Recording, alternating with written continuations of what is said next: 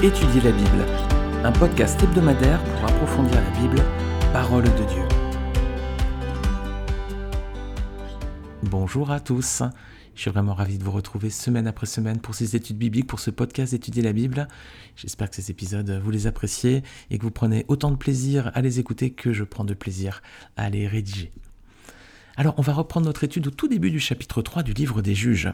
Euh, je me suis retrouvé face à plusieurs situations difficiles ces dernières semaines. Vous savez, ce, type d'épreuve là où on doit affronter la peur, l'anxiété, l'angoisse. Notre foi est alors mise à rude épreuve. Alors j'ai expérimenté un peu euh, ces situations difficiles ces dernières semaines. J'ai entendu aussi d'autres personnes qui, qui passaient par d'autres moments. Alors ça m'a incité à revenir sur les six premiers versets du chapitre, parce qu'ils traitent justement de la raison pour laquelle Dieu nous laisse parfois être éprouvés. Alors on va lire Juge 3, versets 1 à 6. Voici les nations que l'Éternel laissa tranquilles pour mettre à travers elles les Israélites à l'épreuve, tous ceux qui n'avaient pas connu les guerres de conquête de Canaan. Il voulait seulement que les générations des Israélites, ceux qui ne l'avaient pas connu auparavant, connaissent et apprennent la guerre. Ces nations étaient les suivantes, les cinq princes des Philistins, tous les Cananéens, les Sidoniens, les Éviens qui habitaient la région montagneuse du Liban, depuis le mont baal jusqu'à l'entrée de Hamath elles servirent à mettre les Israélites à l'épreuve, afin que l'Éternel sache s'ils obéiraient au commandement qu'il avait prescrit à leurs ancêtres par l'intermédiaire de Moïse. Les Israélites habitèrent au milieu des Cananéens, des Hittites, des Amoréens, des Phérésiens, des Éviens, des Jébusiens.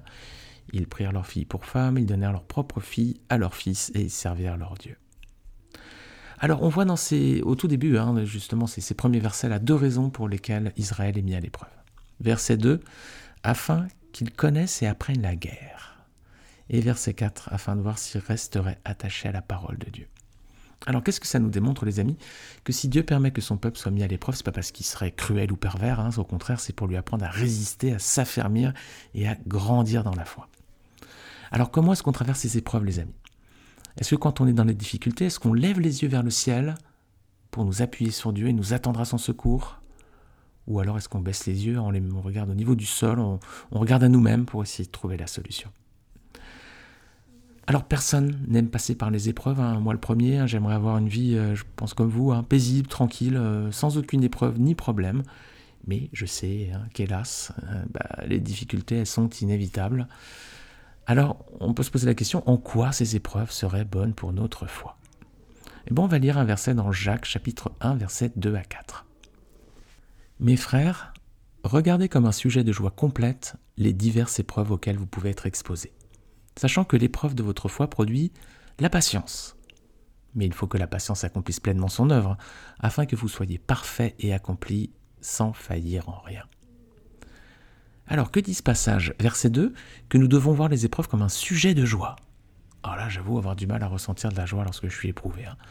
Euh, à mon avis, hein, c'est pas le genre de verset qu'il faut sortir quand quelqu'un passe par des épreuves terribles. C'est assez difficile de lui dire Ah, tu vis dans une épreuve, tu vis un drame, écoute, vois-le comme un sujet de joie. Ouh, c'est un peu rude ça. Pour bien le comprendre, ce verset, il faut beaucoup de sagesse et il faut bien comprendre justement pourquoi Dieu permet les épreuves pour qu'on puisse bien, bien, bien euh, comprendre le fond de la pensée de Dieu ici. Hein. C'est là justement la suite, hein, verset 3. Quel est le fruit produit par ces épreuves? Bah, C'est la patience. Hein. Les épreuves, elles sont pas vaines, les amis, elles ont pour objet de nous apprendre à être patient. On doit savoir être patient. Dans quel but? Verset 4. Afin de nous conduire à la perfection, hein, pour qu'on soit des hommes et des femmes accomplis, voilà, qu'il ne nous manque rien à notre sainteté, à notre sanctification. Alors donc les épreuves sont utiles, hein, elles nous permettent trois choses, bah, de grandir dans la foi, de nous sanctifier, et puis d'être plus forts, hein, comme les Israélites qui devaient apprendre la guerre au temps des juges. On avait vu récemment dans un podcast, il y a, un mois, on avait vu justement euh, comment affronter les épreuves de la vie, donc je vous invite à, réécouter ce, podcast si vous le voulez. C'était l'épisode numéro 134 du 8 octobre, donc 2022. Alors, on va se poser une question, est-ce que la peur, l'angoisse, l'anxiété, est-ce que ce sont des sentiments normaux? Est-ce que c'est normal de ressentir cela? Bah, C'est des sentiments qui ont aussi été euh, ressentis hein, par de grands hommes de Dieu. On va prendre un exemple, celui d'Élie. Élie, c'est l'un des, plus grands prophètes de l'Ancien Testament. On trouve son histoire dans le livre des rois. Il a vécu au temps du mauvais roi Akab. Voilà, c'est une époque où il y a une, famine qui survient en Israël. À cette époque, alors le peuple d'Israël s'est complètement détourné de Dieu. Hein. Ce sont les prophètes de Baal, les prophètes d'Astarté qui, qui ont alors pleine autorité sur le peuple. Ils sont même tellement d'honneur qu'ils mangent à la table de la reine. Et la reine, c'est la mauvaise Jézabel. Alors Élie va s'opposer à ces faux prophètes et il va leur lancer un défi sur le mont Carmel ainsi qu'au peuple. Regardez, 1 roi chapitre 18, versets 20 à 24. Akab envoya des messagers vers tous les Israélites et rassembla les prophètes au mont Carmel. Alors Élie s'approcha de tout le peuple et dit Jusqu'à quand aurez-vous un comportement boiteux? Si c'est l'Éternel qui est Dieu, suivez-le. Si c'est Baal, suivez-le. Le peuple ne lui répondit rien. Élie dit au peuple Je suis resté le seul prophète de l'Éternel, et il y a 450 prophètes de Baal. Que l'on nous donne deux taureaux, qu'ils choisissent pour eux l'un des taureaux le coupe en morceaux et le place sur le bois sans y mettre le feu. De mon côté, je préparerai l'autre taureau et je le placerai sur le bois sans y mettre le feu. Puis faites appel au nom de votre Dieu. Quant à moi, je ferai appel au nom de l'Éternel. De Dieu qui répondra par le feu, c'est celui-là qui sera Dieu. Tout le peuple répondit, c'est bien. Alors c'est bien, c'est bien, c'est bien, oui, mais euh, ils vont être incapables, hein, les faux prophètes, de relever ce défi.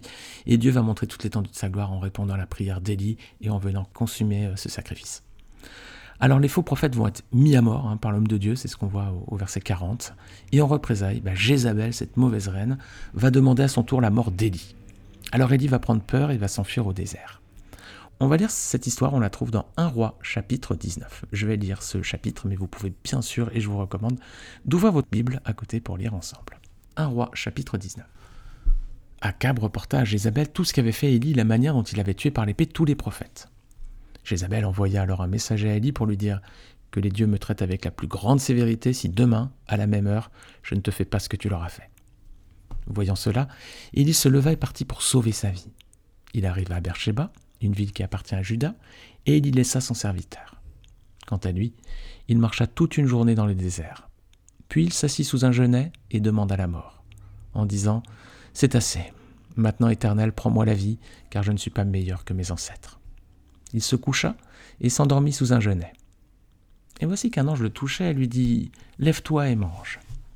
Et il y regarda et il vit à son chevet un gâteau cuit sur des pierres chauffées ainsi qu'une cruche d'eau. Il mangea et but puis se recoucha. L'ange de l'Éternel vint une deuxième fois, le toucha et dit Lève-toi et mange, car le chemin est trop long pour toi. Il se leva, mangea et but. Puis avec la force que lui donna cette nourriture, il marcha quarante jours et quarante nuits jusqu'à la montagne de Dieu, jusqu'à Horeb. Là, il entra dans la grotte et y passa la nuit. Or, la parole de l'Éternel lui fut adressée. Que fais-tu ici, Élie? Il répondit J'ai déployé tout mon zèle pour l'Éternel, Dieu de l'univers. En effet, les Israélites ont abandonné ton alliance. Ils ont démoli tes autels et ont tué tes prophètes par l'épée. Je suis resté, moi seul, et ils cherchent à m'enlever la vie. L'Éternel dit Sors et tiens-toi sur la montagne devant l'Éternel, et l'Éternel va passer. Devant l'Éternel, il eut un vent fort et violent qui déchirait les montagnes et brisait les rochers. L'Éternel n'était pas dans le vent. Après le vent, il y eut un tremblement de terre. L'Éternel n'était pas dans le tremblement de terre. Après le tremblement de terre, il y eut un feu. L'Éternel n'était pas dans le feu. Après le feu, il y eut un murmure doux et léger. Quand il l'entendit, Élie s'enveloppa le visage de son manteau, sortit et se tint à l'entrée de la grotte. Et voici qu'une voix lui fit entendre ces paroles. Que fais-tu ici, Élie? Il répondit J'ai déployé tout mon zèle pour l'Éternel, Dieu de l'univers. En effet, les Israélites ont abandonné ton alliance, ils ont démoli tes autels et ont tué tes prophètes par l'épée. Je suis resté moi seul, et ils cherchent à m'enlever la vie. L'Éternel lui dit Vas-y, poursuis ton chemin dans le désert jusqu'à Damas. Une fois arrivé là-bas, tu consacreras par onction Azaël comme roi de Syrie. Tu consacreras aussi par onction Jéhu, le petit-fils de Nimshi, comme roi d'Israël, et tu consacreras par onction Élisée, le fils de Shaphat, d'Abel Méola comme prophète à ta place. Celui qui échappera à l'épée de Hazaël, Jéhu le fera mourir. Et celui qui échappera à l'épée de Jéhu, Élisée le fera mourir. Mais je vais laisser en Israël sept mille hommes. Ce sont tous ceux qui n'ont pas plié les genoux devant Baal et dont la bouche ne l'a pas embrassé. Alors j'ai lu 1 roi 19, verset 1 à verset 18. Bah, cette histoire, on va, la, on va la décrypter, on va regarder verset par verset. Alors verset 3 euh, à 5, donc quelle est la réaction d'Élie? Il s'enfuit au désert. Voilà. Après une journée de marche, donc il, va s'arrêter sous un arbre, puis il demande la mort et va s'endormir. Parfois dans les épreuves, on peut réagir de la même façon hein, qu'Eddie. on peut chercher à s'isoler. On va, on va traverser en quelque sorte un désert. Hein. Alors ça peut être un désert moral, ça peut être un désert spirituel aussi. Hein. On peut s'isoler. Et on peut en arriver à trouver la vie insupportable ou inutile et vouloir finalement préférer la mort. Alors ça c'est dramatique les amis d'en arriver là. Hein. J'espère que ça n'a jamais été votre cas, que ça ne le sera jamais. En tout cas, regardons la, suite de l'histoire justement pour voir l'issue et le déroulé de, de cet épisode particulier hein, où Dieu va vraiment intervenir. Hein.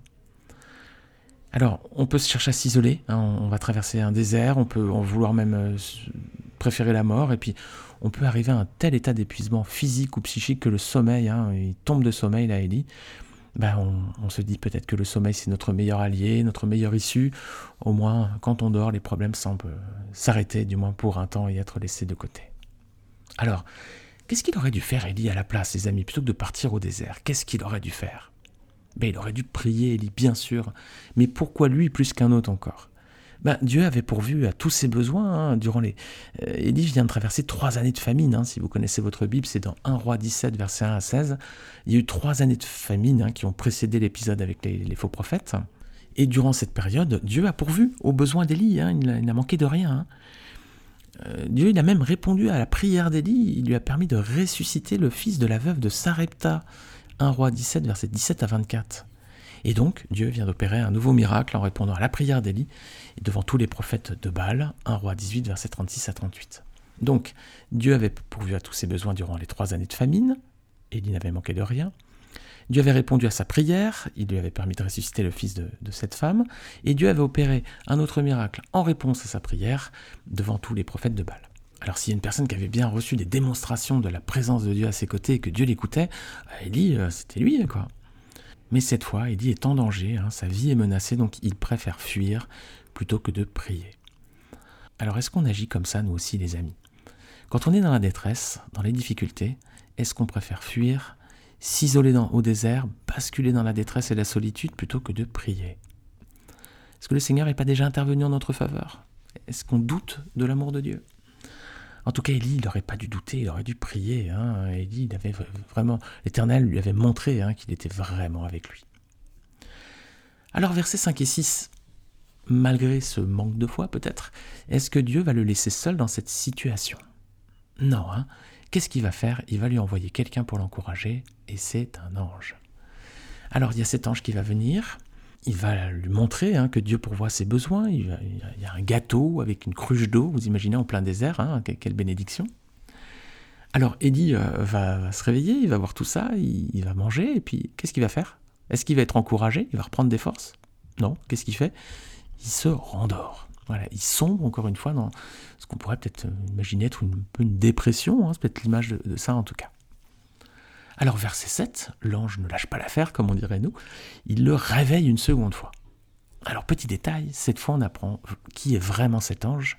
C'est pas juste un ange, c'est l'ange de l'Éternel. Alors c'est un ange qui vient que dans les épisodes très importants. C'est cet ange de l'Éternel qui a arrêté le geste d'Abraham pour qu'il ne sacrifie pas Isaac. Genèse 22, verset 11. C'est cet ange de l'Éternel qui est apparu à Moïse hein, dans l'épisode du buisson ardent.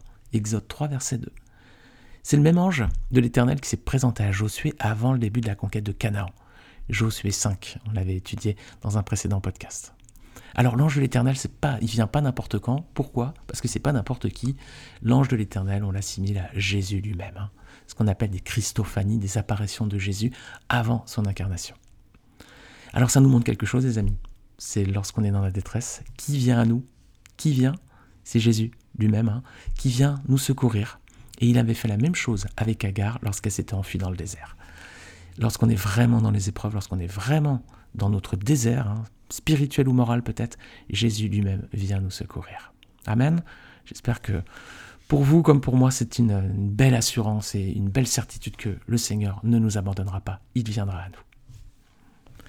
Alors je vais m'arrêter là pour aujourd'hui, on va rester sur cette image de l'ange de l'éternel. Je m'arrête ici parce qu'on est sur des formats podcast de 15-20 minutes.